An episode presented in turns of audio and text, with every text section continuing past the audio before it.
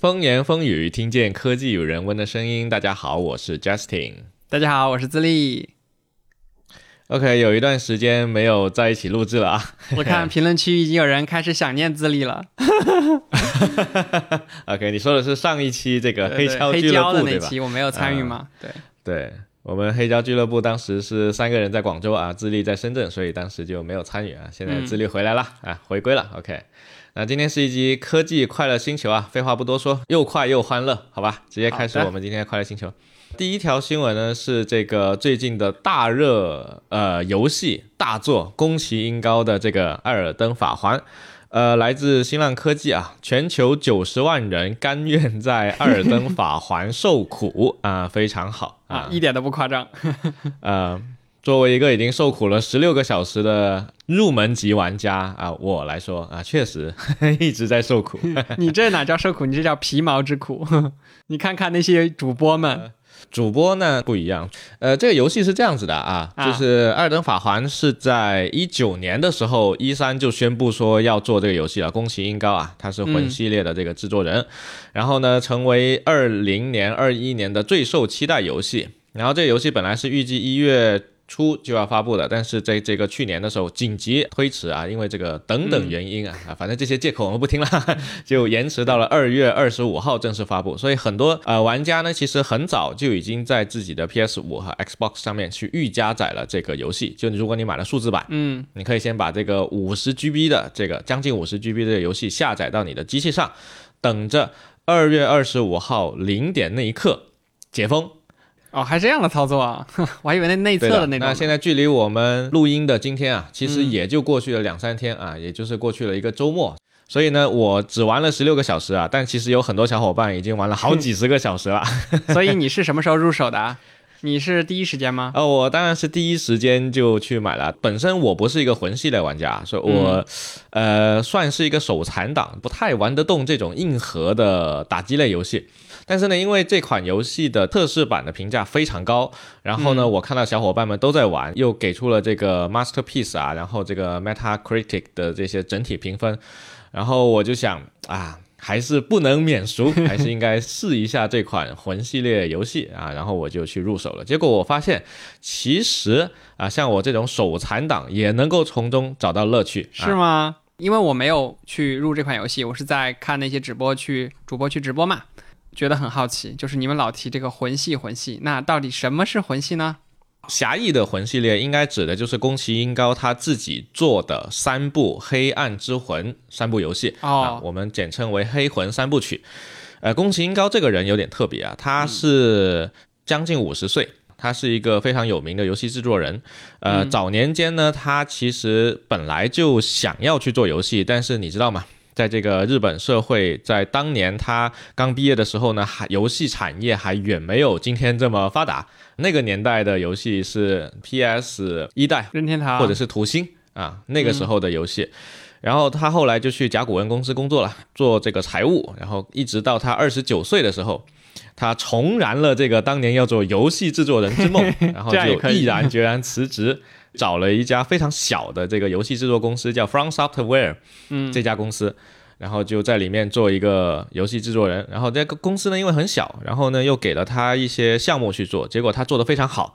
他一开始做的是这个装甲核心系列的这个游戏，后来呢开始就是去做，应该是恶魔之魂这款游戏，然后做的很不错，嗯。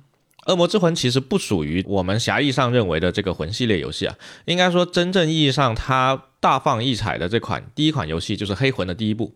嗯，因为这款游戏呢有着非常精巧的这个地图设计，敌人的摆放位置啊，然后整个地图怎么去连通啊啊等等的这些，以及当年的这个也许是技术限制啊，就是这黑魂的游戏呢其实都不可以跳跃，就它没有跳跃的。它就是直接平平 A，然后呢，这些游戏呢，基本上玩家戏称为回合制。如果你玩过这个《三国无双》的话，你会发现你你就是进去砍瓜切菜嘛，那敌人都打不动你的，你就直接 A 就完了。然后你作为一个游戏的大号主角，别人 A 你的 A 你一下，其实只能给扣你一点点血，对吧？嗯。然后你作为一个主角，你砍小兵应该是很容易的一个事情。但是在魂系列游戏里面呢，你去打任何一个敌人，基本上都是一个高风险高收益这么一个状态。啊，就是我砍你一刀，你砍我也一刀。就是我我砍你可以把你干翻，你砍我一刀我也就死了啊，类似这么那不就是。跟哎，只狼也属于这个系列里的，对吧？我最早接触的这种概念。只狼是现在普遍的玩家应该是觉得宫崎英高亲自制作的这一系列《黑魂》一二三到《血缘诅咒》到这个《只狼》都算是正统的魂类游戏，然后也是这个魂类游戏的啊类魂游戏的这个巅峰之作。嗯那现在类似于像这种类魂游戏呢，还有别的，比如说那个呃光荣做的呃人王，人王现在出了两部啊，人王一和人王二。这个人王二我这两部我也买了，但是就是属于那种买了没时间玩的那种状态，就是主角也是一个大号杂兵。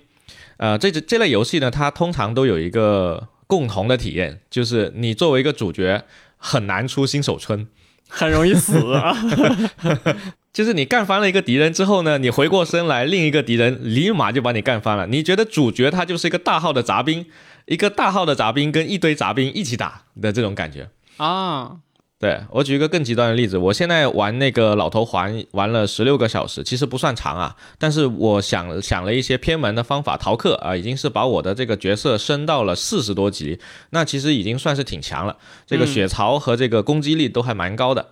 我现在能对付一些一般的小兵，但是只要这个小兵他稍微有一点技能啊，我还是一样被干死，就是这样一种状态。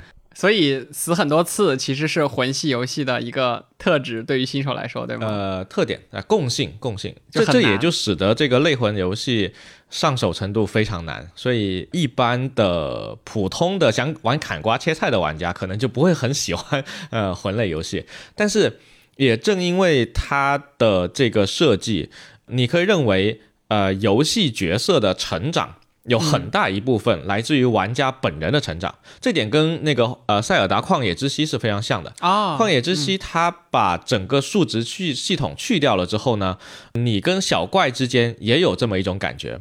我打小怪是吧？我可能打着打着打不过，我就会被那个哥布林给 A 死。对你以前玩旷野之息也经常，我有时候会被那个史莱姆搞死。史莱姆都能把你干翻，啊对，好吧？你玩旷野之息的时候也是这样的感觉，就是你会要不停的去提升你的呃技术，就是玩家本人的技术，你本人技术的成长会转化为角色技术本人的成长。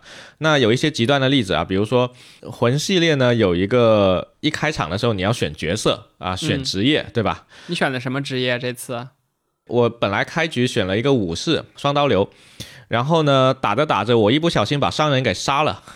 你知道，呃商人是一个 NPC 啊，就这呃在老头环这一座里面，所有的 NPC 都可以被你干翻，那有什么好处呢？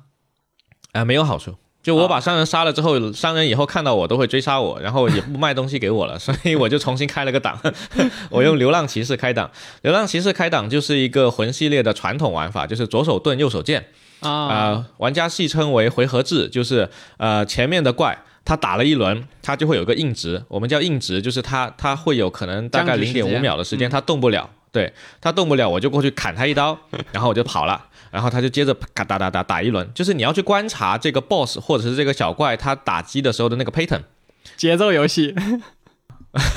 有一点有那么一点意思，就你要在他举手那一刻就按下闪躲键，这样角色就会翻滚，翻滚就要能刚刚好躲过他的那一次攻击，所以非常难。当你去看 B 站现在很多 UP 主发出来的视频啊，他可能内裤开局，就是全身上下没有任何一件装备，全裸开局，甚至他拿一根木棍啊，也可以去挑战最大的 BOSS，这个是做得到的，但是因为他是节奏大师。他做得到，不代表其他人做得到，对吧？这个这就是你，所以你这个游戏你不能去看别人玩，因为你看别人玩，你只能看到他呃无伤速通的画面。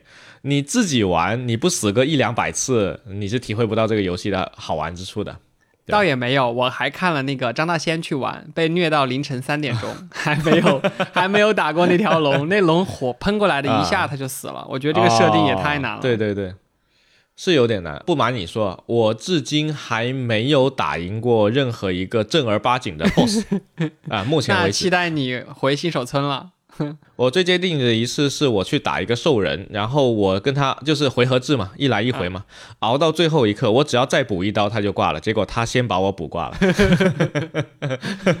所以我我还要继续努力，继续努力。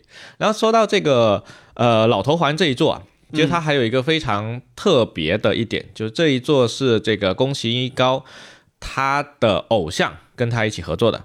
什么偶像呢？乔治马丁啊，《冰与火之歌》的作者，厉害了，厉害了。那这个世界观一定塑造的很好吧？对，世界观以及里面的很多怪物的设定，然后宗教的设定，人与派系之间的那些斗争，全部。都设计的非常的宏大和开阔，并且这一座是首次在魂系列面里面使用了开放世界设定啊，这个就非常有意思了。对我也看这个也非常亮眼啊，没错。以前的魂系列呢，虽然我没有玩过，但我看过一些啊黑瞳谷歌啊什么他们去打的这个呃视频啊，嗯，变成了一个开放世界之后呢，呃，我每天的做法就是我骑着马到处跑散步，然后。遇到了那些 boss 啊，或者是小怪或大一点的小怪，我就加速，我就加速，然后然后就去满满世界跑开图。然后目前遇到了两个不打 boss 就过不去的地方，其他的地方那些世界地图我都已经开了。开完了之后，我就可以开始去刷怪了，就刷怪给自己升级嘛，因为它始终还是有一个数据系统在那里。对，那跟那个塞尔达是旷野之息不一样，旷野之息是没有那个数值系统升级的。然后你数值系统加点怎么点呢？这个就跟传统的 RPG 就很像了，就你要加你加你的血槽，你要加你的攻击力，你要走对对，你要走法师路线，还是说你要走武士路线、猛男路线？这个就各个就跟以前的那种 RPG 是类似的。嗯，那我觉得它这一做呢，其实呃有了这个开放世界之后，真的是体验会很不一样。它的画面其实一直以来都不是说画质最佳的。如果你要拼谁的画面更优秀，那大表哥啊，荒野大镖客，大表哥他的这个二第二代，你有玩过吗？没有，你也没玩过是吧？你不是主机玩家，OK？对啊，那跟你聊还真费劲了。那你就跟我说，他的画质跟只狼比呢？只狼我没有，我没有买啊。关键是，呃，我有看别人玩，但是因为魂系列一直以来它的画面不是说以贴图精细和建模精细为它的擅长，嗯，一直以来它做的最好的是氛围渲染，在老头环这一座的氛围渲染是达到了极致。你刚进去了之后，就是一种非常黑暗的风格，对，地上到处都是血迹，对，嗯，对。然后你跑图的时候呢，你跑到不同的区域，它会有不同的地貌。啊，不同的地貌配合不同的怪物，甚至还会有植物啊，那些植物也是怪物啊。除了说鬼，除了说动物，有一些鹰类的动物，有一些猎犬，有一些大狗，然后有一些鬼，就鬼那种非常大的鬼，还有你说的龙，还有一些巨人，然后还有一些毒物，就是每个区域它会有自己的特色。嗯，这点跟旷野之息是有一点像的，但是旷野之息它在呃宫本茂设计旷野之息的时候，是会希望玩家更多的去探索这个世界和地图，嗯，它会有一种探索欲在那里，所以我们玩旷野之息的时候，经常会下马，啊下了马然后去爬个山，对吧？爬个山摘个水果什么的，你会觉得这个很有趣啊。但是在呃老头环这里呢，其实这个探索欲本身不是它设计的最主要的目标。你在大地图里面跑，最主要还是从 A 点到 B 点，就实际上还是一个移动的过程。跑图。当然你偶尔可以停下来看一看风景啊。然后这一座里面其实有两个在线元素，一个是你可以去跟你的啊好友共同打 BOSS，那你可以召唤你的好友，嗯，OK，你们可以同时在线玩。那还有一种比较弱的在线元素是，你可以在地上画一根线，然后留下一句话，就是文本信息。这个跟死亡搁浅是类似的。死亡搁浅是不能跟玩家一起玩，它你只能够在某个地点竖一个霓虹灯牌。改变地形。呃，改变地形不行，你只能够说修公路的改变地形。修公路可以改变地形，在死亡搁浅。你你在死亡搁浅系统里面，你可以随便找到一个地方之后呢，你就立一块霓虹灯牌。别人看到这个霓虹灯牌，你可以留个信息，你比如说前面有怪，或者是说不要走这儿。呃，在老头环，你通常会通常会看到前面需要臀部。为什么？就臀部是什么意思呢？就是老头环的玩法非常的多样，除了说你正面硬刚硬刚之外，它还加入了前行，狗过去。对前行模式的话，你可以蹲下来，蹲进草丛里面，敌人发现不了你，然后你背刺他。啊你跟他之间的差距够大的话，背刺一下就可以把他给干翻下了啊，这就是前行的玩法。所以经常会有人说前面需要臀部，前面需要什么什么。那你你怎么看到那个别人的那个路牌呢？他是全球一个服吗？还是你跟你朋友？它会有不同的服务器，应该是随机的去发的，它不是朋友之间。哦在老头环里面的好友应该是走的那个，我在 PS 上面玩嘛，我猜他应该是走的那个 PS 的那个好友。Steam 上应该是 Steam 的，以前《死亡搁浅》是可以在《死亡搁浅》的游戏里面去加好友的，但他那个好友也是很弱的。对，嗯，这个是它的那个弱的线上元素。它还有一个强的线上元素是可以入侵。去年有一款媒体评价满分的游戏叫《死亡循环》啊，我们之前没有聊过啊，它是一个第一人称射击游戏。然后呢，这款游戏优秀的地方在于它是一个小成本制作，但是它却制作出了一个非常大的一个大作。就是嗯它，它把成本节省在哪里呢？他用同样的地图，应该是只有四个地图，但是他结合早、中、晚三个时间，还是四个啊四个时间早上、中午、傍晚、傍晚和晚上，在不同的时间段，同一片地图会有不同的敌人、不同的物品、不同的事件、不同的剧情。那你组合了一下地图，我不用变啊，我改一改剧情啊，直接就就可以出来很多东西。反正这个游戏也很不错。这个游戏呢，它有一个非常弱的线上模式，就是你作为一个玩家，嗯你可以去入侵别人，然后别人正在玩呢，他玩的好好的正在打任务呢。啊，你直接跑出去，然后就把他打断了，然后可能 就把他秒杀了，然后他就很郁闷，我操，我怎么被秒杀了？然后他又去杀下一个人，冤冤相报何时？呃，没有没有，我我我玩死亡循环已经玩通关了，但是我嗯玩那个游戏，我基本上不去入侵别人，我都是自己跟那个机器玩，还行吧。呃，说了这么多，其实老头环的这个游戏呢，相比于之前的魂系列，其实还是有非常多的改进的。那个跳跃，我刚才说之前的魂系列其实没怎么有跳跃，或者说他们不怎么支持跳跃。对这个我看骑马都可以乱跳，对，现在是骑马可以二段跳，然后你下来步行是可以直接单跳，但是我觉得它这个跳跃做的还是稍微有点差强人意，不确定是不是这个开发团队以前不怎么有这个经验。另外是这个骑乘系统也是这一个款游戏才加进来的，然后这个游戏的世界本身特别大，地图很大，所以呢，它还加入了昼夜变化。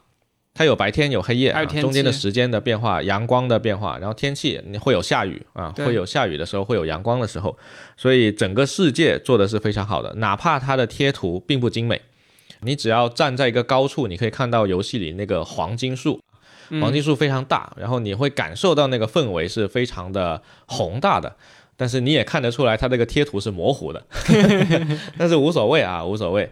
氛围到就行。对，在这个游戏里面，主打的还是你要去不停的打小怪，然后打 BOSS，然后不停的死，死了很多遍之后，你终于打赢了这个 BOSS，然后拿到了那个武器，拿到了那个奖励，然后你就会感觉，嗯，成就感满满老子终于牛逼了啊，牛逼了一回。哎，那这个游戏发售到现在，我看也有一些呃，就是负面的评价。你觉得它有什么地方啊不好呢？或者体验不好的地方？负面评价的话，目前最多争议的无非是两个点，一个是 bug 多，有朋友反馈他遇到了一个透明 bug，他的马不见了。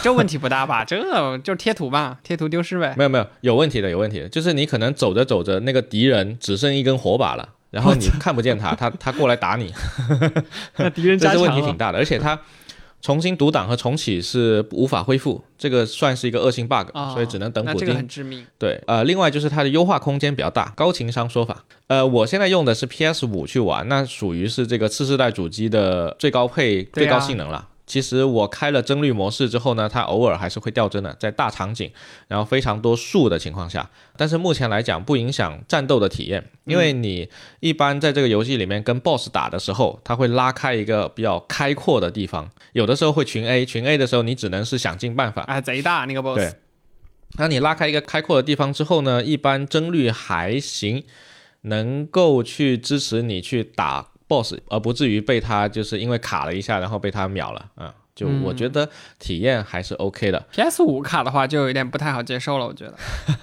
没有你那你让 PC 玩家怎么办？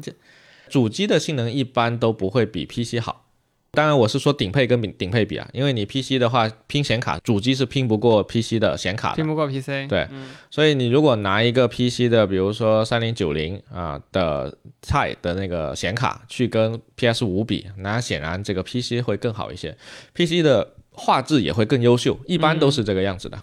呃，我自己觉得这些都还行，因为它不像二零七七一样有比较致命的问题。二零七七的话，一个是恶性 bug 极多，嗯多到影响到你主线流程，然后让玩家玩不下去，所以他才会后面有那个退款的那个事情嘛。对，买 bug 送游戏。买 bug 送游戏，OK。另外就是二零七七，当时它那个游戏的完成度其实还挺高的，但是它当年宣传的各种各样的东西最后没兑现，这个会让玩家很失望。就你啊如果做不到，你别老是给我抬高预期嘛。结果你把我预期提的那么高，结果又做出来这么一个东西，就很多垂直垂直高度，就一个建筑物里面。那个大厦可能有个五六七八层，但是我能玩的呃五六七八层跟一楼没有太大的区别，就是这点其实会 偷懒会差一点。对，呃，不是偷懒，他他是真做不来的。啊，波兰蠢驴产力还是很有限的，这个涉及到公司呃团开发团队、资本以及这个老板，然后对外 PR 怎么去运作，这个事情在很多地方已经有非常专业的分析了，大家有兴趣可以去找一下二零七七的这个分析。然后上手难度高，玩家的挫败感强，这个我觉得是魂系列的优点和缺点。喜欢的人就会喜欢，所以都已经来玩这个了，那不就是找虐吗？对。不予置评。对，还挺难的，而且它会少非常多的这个引导。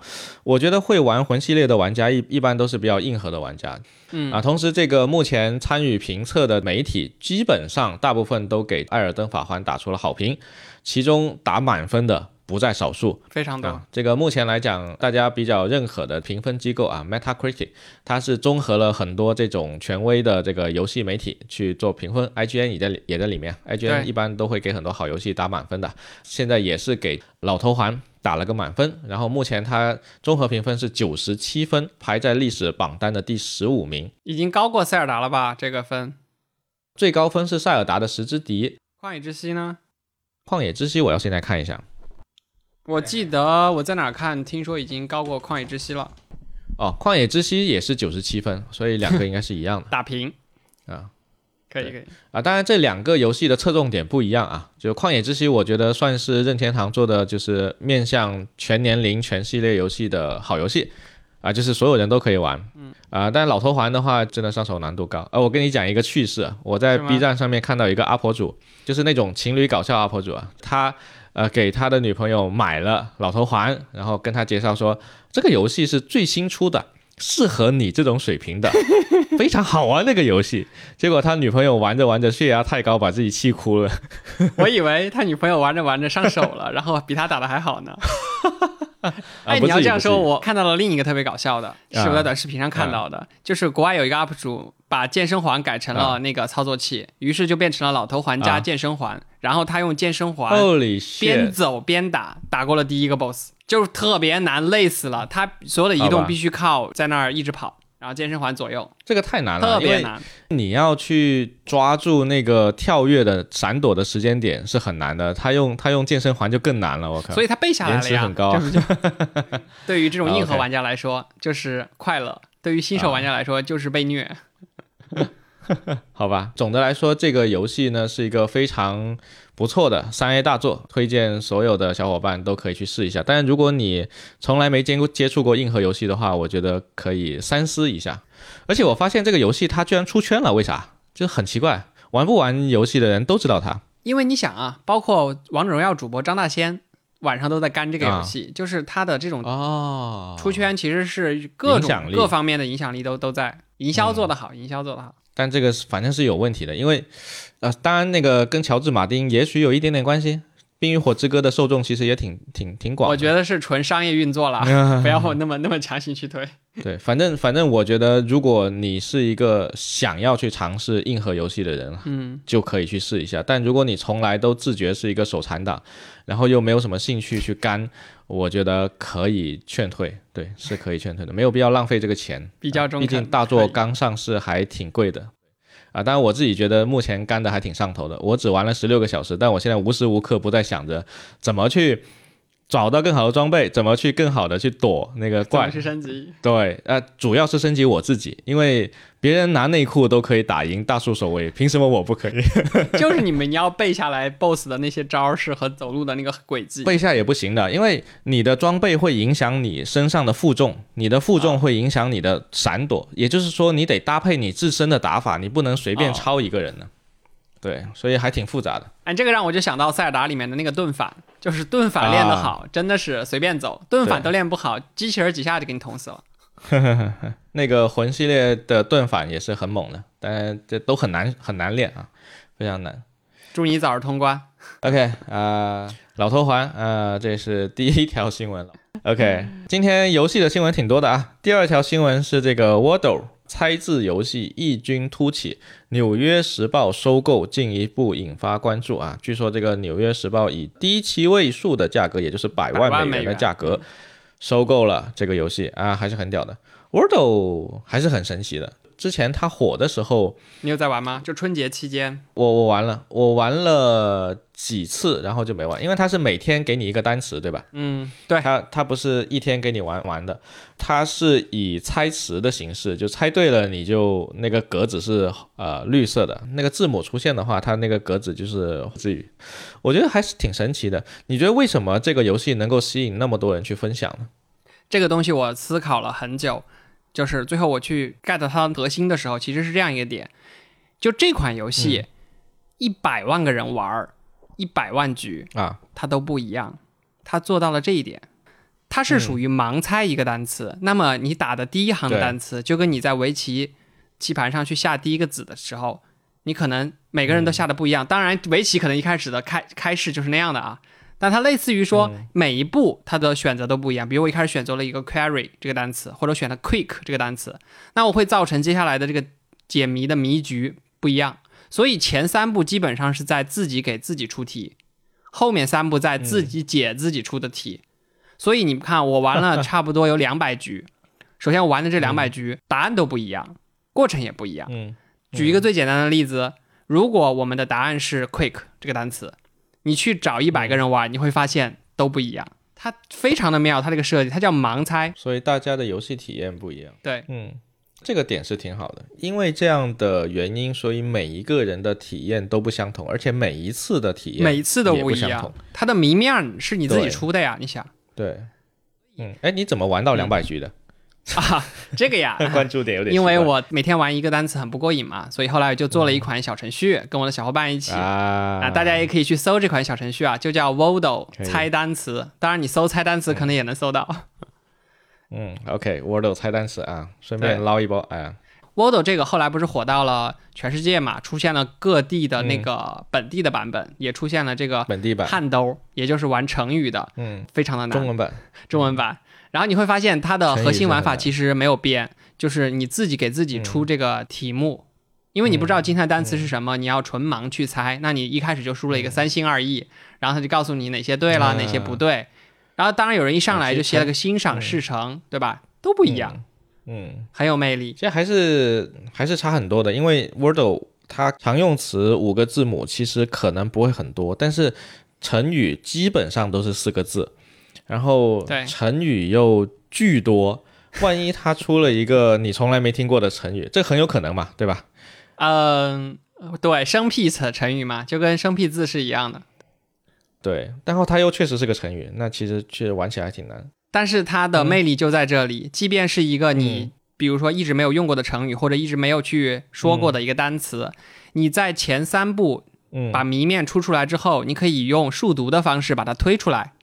数独大家就都玩过了，比如这行是二，那行是二，那么这儿二只能在第三位，最后你会发现这个单词被你锁定出来了，基本能解出来。所以相对来说，它可能难度上不会特别高，由于英文二十六个字母这个特性。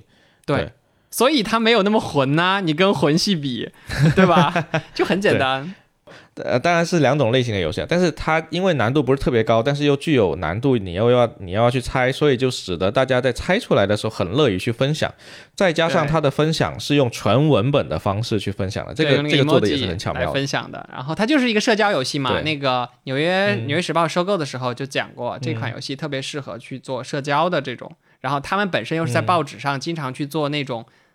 比较古老的，比较古老、比较传统的那种猜词游戏，所以他们去收购这款游戏也太合适了。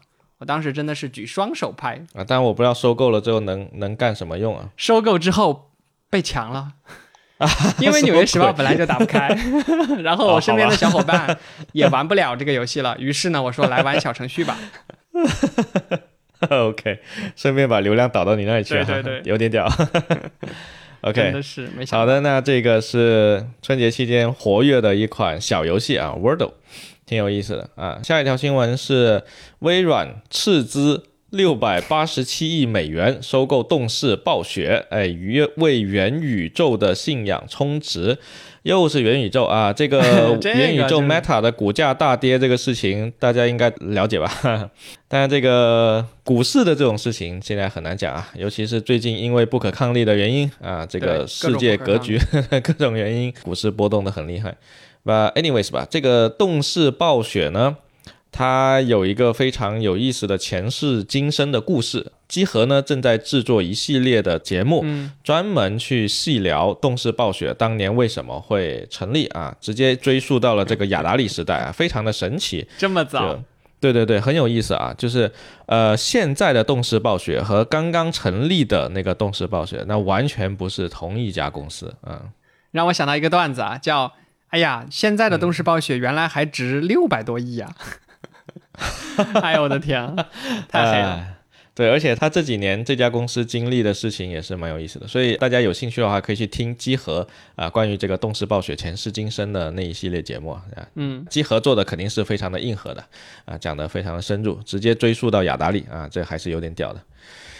OK。最后一条新闻啊，最后一条算不算新闻呢？新新闻。这个深圳啊，这个疫情从二月十五号到二月二十八号啊，已经累计报告了一百六十五例病例了啊。然后现在初步获得了遏制，所以我们的智利小伙伴啊，现在正在居家办公隔离中。对，本周整周都在居家办公。又又又远程办公了，OK，一一周了是吧？啊，对我不仅是远程办公了，而且我们小区这边就我们小区就有一例密接，导致我们小区现在整个这个 A 栋的大门都被封住了。然后我们的像外卖小哥啊、买菜啊，都是由我们的保安送到门口来的。哦，送到楼下门口，我再下去拿。反正我们现在是出不了这栋楼。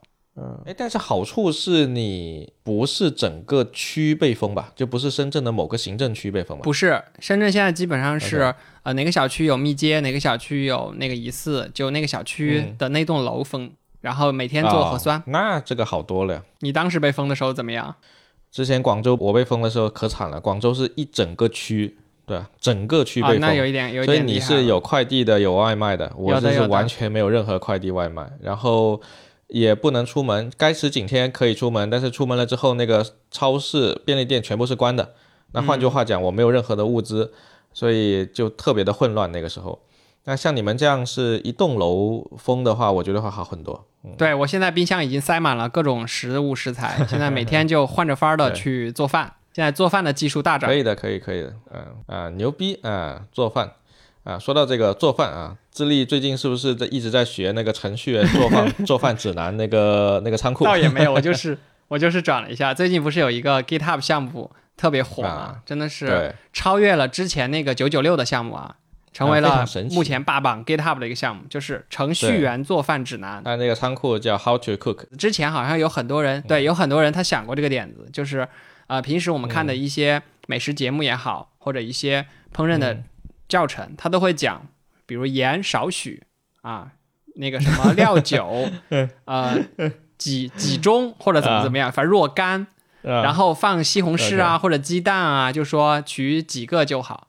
但这个它的做饭指南它不一样，它会告诉你说，鸡蛋是人的数量乘以几，就是很精确。然后油盐多少克，油温是要在多少多少度，最好可以拥有一把油温枪。可以测量，啊，恨不得就是所有的数据都可以去量化，把它放在那里，让你精确的做出这道一模一样的菜，就是一个没有灵魂的菜。但是它确实对新手非常有帮助，就至少你不会做出盐很多啊，或者菜做超了吃不完倒掉的这种情形。所以，特别是程序员的这种思维很严谨，每一步有条有理，瞬间就火遍了整个这 这个圈儿。我感觉他这个做法有那么一点像做咖啡的那个意思，是吗？咖啡一直就是这样的呀，就是你的粉是磨多粗细的，它是有刻度的，然后你的不同的豆子，然后不同的粉，然后不同的做法，比如说你说做意式，你做意式的话，你要多大的力气去做 tamping，就是压那个粉。那个粉要磨多粗？那个粉被意式的机器出来的时候，那个水温是多高？水压那个压力是多少帕？全部都是量量化的。出来了之后呢，到底是多少秒出来多少毫升？全部都是量化的。对啊，哪怕手冲，我现在做手冲也是量化的。我的那个杯子是要放在克秤上面，然后克秤可以精确到点零几克。可以可以啊，然后。那个粉是多少克，水是多少克，这些，然后在多少秒的时候去做什么事情，这个在咖啡这边是非常精确的。啊，它这个是有好处的，那异曲同工了。我觉得你很适合用你那套咖啡的器具 开始新的烹饪之路。我不知道，呃，美食作家王刚 开开一个新的 B 站账号啊，这里总有一道属于你的菜。其实它这是有好处的，因为你能够控制变量了之后，你才有办法去微调你的口味。其实咖啡也是这样子的。对对对对，早期嘛，早期特别是不会做饭的，现在这个疫情导致大家会要频繁的去做饭。